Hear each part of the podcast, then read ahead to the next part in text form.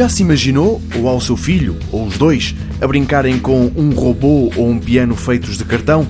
Então é bom que se habitue à ideia, já que a Nintendo acaba de anunciar os Labo, brinquedos ao estilo faça você mesmo de cartão que se ligam à consola cada vez mais inovadora e diferenciadora da Nintendo, a Switch.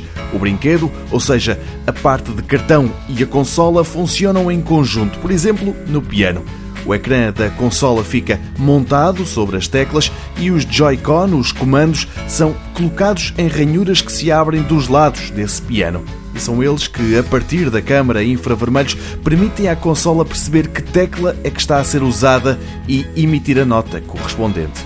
Se não tem jeito para a música, não tem mal. A Nintendo oferece outras hipóteses, por exemplo, usar os mesmos comandos para servirem de acelerador e travões no guiador de uma mota cartão.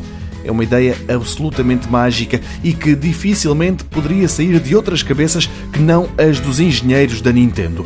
Num primeiro momento, e apesar de ter mostrado vários, vão ser vendidos apenas dois destes kits Nintendo Labo. Um é o do robô, o outro é o tal que permite fazer o guiador da mota, o piano ou uma casa com um interior especial e até uma cana de pesca.